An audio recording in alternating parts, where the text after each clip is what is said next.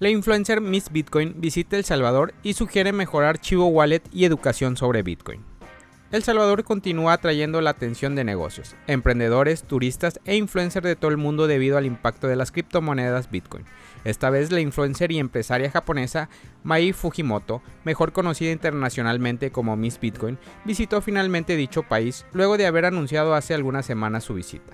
Mai Fujimoto, mejor conocida como Miss Bitcoin, realizó este 18 de marzo su visita a territorio salvadoreño, pese a ser su principal destino el Zonte. La influencer realizó varias paradas en el camino, entre las que destacó un intento fallido por usar un cajero de chivo ATM. A continuación, Miss Bitcoin compartió su experiencia con el cajero chivo por medio de Twitter. Luego traté de usar el cajero automático chivo pero no funcionó por alguna razón. Bitcoin quiere usarlo. Lo siento, así que solo lo abracé. Me gustaría encontrar otro lugar y probarlo. El tweet generó muchas reacciones entre sus seguidores salvadoreños, algunos realizaron comentarios relacionados a la normalidad de tales incidentes con los cajeros Chivo y con Chivo Wallet en general. Otros comentaron que la falla se debió a que Miss Bitcoin era japonesa y no salvadoreña, mientras otros simplemente mostraron su apoyo al influencer. Luego del incidente, la japonesa reportó que tuvo problemas para realizar una transacción en McDonald's. Por tanto, tampoco pudo efectuar dicha transacción mediante Bitcoin. En su cuenta Twitter publicó lo siguiente. Es McDonald's Bitcoin. Estaba feliz de intentar llegar a un acuerdo, pero no puedo hacerlo debido a un error del sistema. El empleado amablemente lo intentó muchas veces, pero era difícil y me dijeron que pagara con una tarjeta. Lo intentaré de nuevo mañana. A continuación, Miss Bitcoin dejó en claro que su objetivo se encontraba en el Zonte, Bitcoin Beach. Sin embargo, también aprovechó a reunirse con equipos de la casa de Bitcoin de Paxful. Gracias por invitarme a la increíble comunidad criptográfica. Dijiste, esta es tu casa y eso me hizo sentir muy cómoda. La casa de Bitcoin se convierte en mi hogar. Un agradecimiento especial. Finalmente el día de ayer, Miss Bitcoin arribó al Zonte a la vez que pudo realizar su primer pago en Starbucks mediante Lightning Network. En esta ocasión declaró haber usado Blue Wallet, por lo que no tuvo los problemas que tuvo previamente con Chivo. Miss Bitcoin también comentó acerca de los bonos Bitcoin en El Salvador. Los bonos de Bitcoin se esperan con grandes expectativas. Vi recientemente que sería emitida por una pequeña empresa de energía estatal en lugar del gobierno, pero mientras hablé con personas informadas y cercanas a la población local, esa historia no sale. Escuché que se atrasó del horario del 15 al 20, pero está por llegar a la etapa final del ajuste. Finalmente se reunió con las diferentes personalidades de Bitcoin Beach para conocer más acerca del ecosistema Bitcoin en la zona. Acerca de su percepción de la ciudadanía salvadoreña, comentó que luego de hablar con la gente del lugar, notó que aún queda más trabajo por hacer en cuanto a la educación sobre Bitcoin. Mirando hacia atrás en el pasado, no sé a cuántas personas se le han enseñado cómo usar la billetera y cómo comprar Bitcoin. En los últimos 10 años me han enseñado muchas personas amables.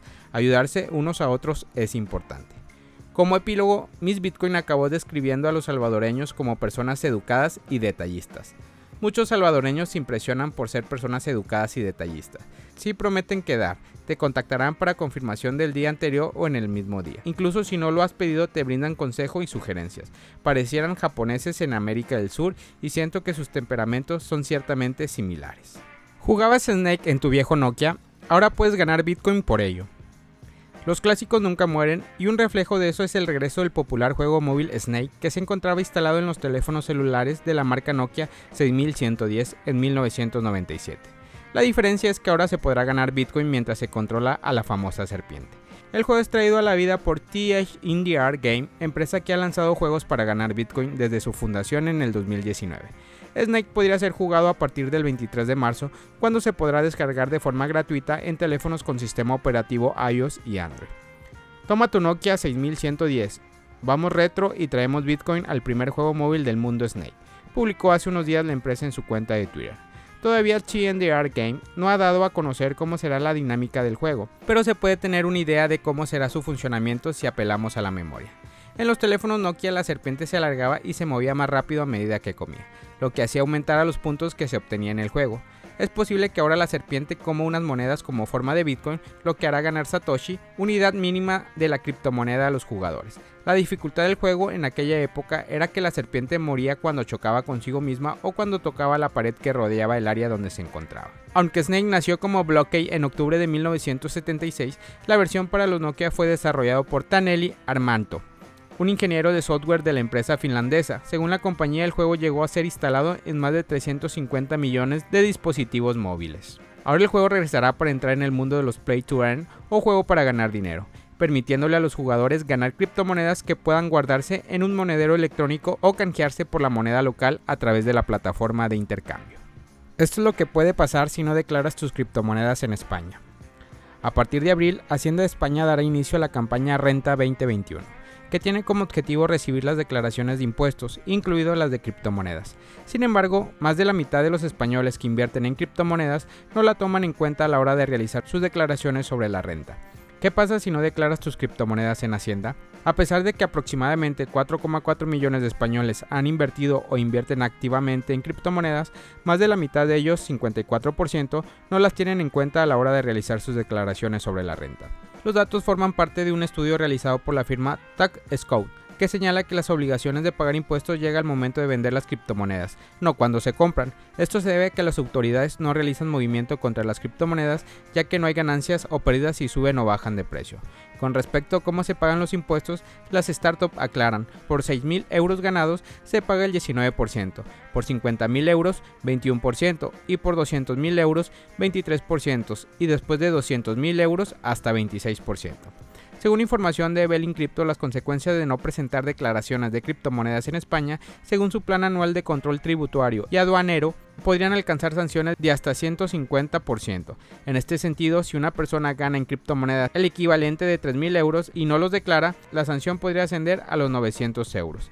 Asimismo, el medio citado afirma que aunque España no cuenta con un reglamento especializado sobre criptodivisas, se prevé que hasta 40% de contribuyentes se declarará insumiso. Bitcoin muestra signos alcistas en marzo después de haber caído durante 17 semanas. Desde el 14 de marzo ha estado aumentando el precio de Bitcoin, mostrando signos preliminares de una posible reapunte alcista. En tal sentido, Bitcoin aumentó durante la semana del 13 al 20 de marzo, creando una vela alcista y anulando una parte de las mechas superiores largas de la semana anterior.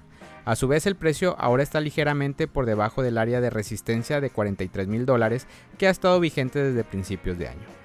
Además de la vela alcista, otra señal alcista importante es la barra de mayor impulso, creada en el MASD.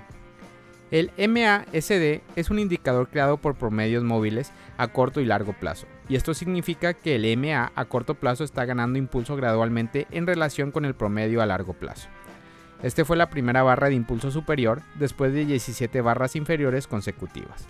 Cabe destacar que la última vez que esto ocurrió fue en agosto del 2021 cuando Bitcoin inició un movimiento ascendente hacia el precio máximo histórico actual alcanzado en noviembre del 2021. El gráfico diario muestra que Bitcoin ha estado operando por encima de una línea de soporte ascendente desde el 22 de enero, aunque rebotó en línea del 14 de marzo y creó una vela envolvente alcista. Parecido al marco de tiempo semanal, los indicadores técnicos muestran signos alcistas. El RSI está por encima del 50 y el MASD casi ha cruzado a territorios positivos. Este último punto es muy importante, ya que las dos veces anteriores que esto ocurrió se dio un movimiento alcista considerable que condujo al precio actual más alto de todos los tiempos. Familia Criptomonedas al Día BTC. Gracias por escuchar mi podcast. Recuerda que nos puedes encontrar en YouTube, en Facebook, Instagram, TikTok como Criptomonedas al Día BTC. Sígueme en mis redes sociales y no te pierdas todo sobre el mundo cripto.